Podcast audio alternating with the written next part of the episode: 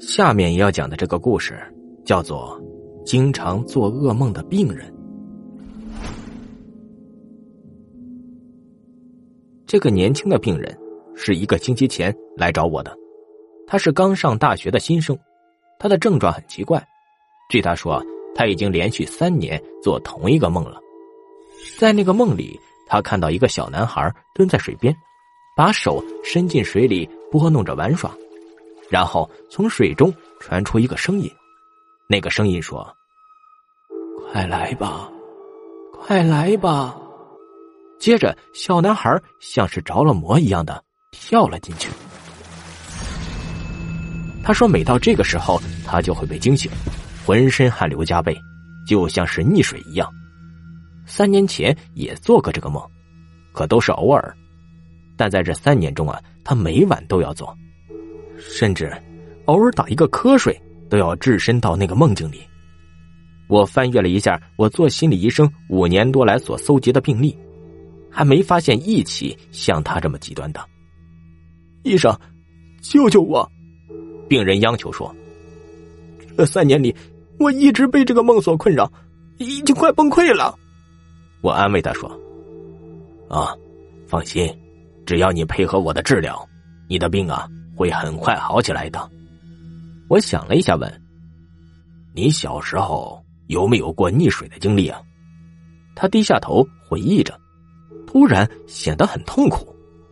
他对我说：“他不记得了，而且不知道为什么，一回忆起过去就开始头疼。”我断定他以前呢一定有过溺水的经历，所以才对此有了强烈的恐惧感和对那段记忆的选择性遗忘。我对他说：“那么，我们来进行一下深度催眠治疗吧。”病人答应了。深度催眠治疗法可以通过心理暗示让病人呢回忆起一些事情。这种手段呢是心理医生一定要掌握的技巧之一。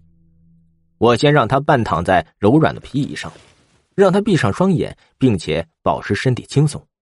我开始说一些暗示性的话语，把他逐步带入到催眠状态。我知道，通过这种手段，他心里的那道紧闭的闸门会被解开的。我继续引导着他，他很顺利的进入了状态。现在，我倒数五个数，你将会看到一幅对你影响重大的场景。五、四、三、二、一，你看到了什么？我看到了一艘船，能再仔细描述一下吗？一艘木质的客船，上面有十几个人，其中有你认识的吗？有。谁？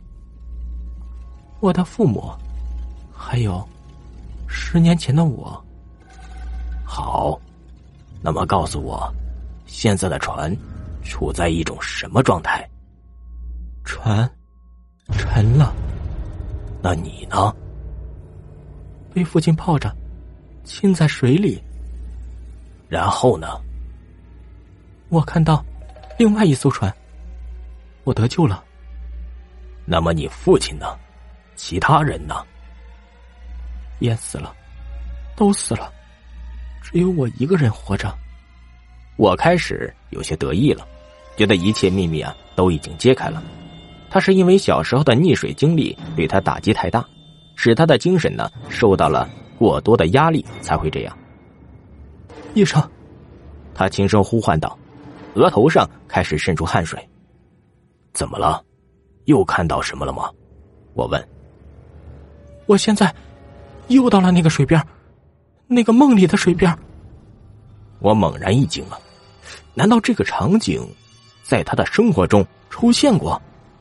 我追问道：“这个水边，你知道是在哪里吗？”“是在我叔叔家的西边。”我记起来了，上小学那次，全船的人都死了，我是唯一活着的。之后，我一直生活在我叔叔家。那次，对的，就是那次，我在水边玩，然后一个声音，那个声音是我的宿命。是我逃不掉的宿命。我看到病人的眼珠子在眼皮子底下飞速的转动着，身上开始不停出汗。我察觉到了不对劲儿，准备结束这次催眠。听着，我数三声，你会从这个场景中醒过来。三、二、一，没用，他仍然在痛苦着挣扎着。我接着又试了几遍，还是不行。医生，他喊道，四肢开始抽搐。医生，我好痛苦啊！我要被淹死了！我不知道自己为什么要跳下去。那个声音，我抵挡不了。我连忙招呼助手进来，帮我一起按住了他的手脚。我突然想到，既然这个场景在他生命中出现过，那么他能活到现在，当初肯定是没事的。我趴到他耳边说：“镇定一下，会没事的。你仔细看看附近还有没有其他人在帮你。”有的，我叔叔，我叔叔来救我了。我长舒一口气。看来那个时候是他叔叔救了他。不，我叔叔怎么不见了？有人，有人在拉我的脚。那个声音，那个声音在把我往水里拖。这时，我看到了他身体在不断的冒出汗来，不，不是汗，而是水，从每一个毛孔冒出，一直流到了地板上。我简直不敢相信自己的眼睛啊！接着，从他的口中。不断喷出大股大股浑浊的水，报警！我喊道。助手连忙冲出了治疗室。我看到他的身体还在冒水，然后开始发白和肿胀，皮肤开始烂掉，像极了一具浮尸。我有种要呕吐的感觉，也冲出了治疗室。我再次看到他的时候，警察已经准备把尸体啊运离现场了。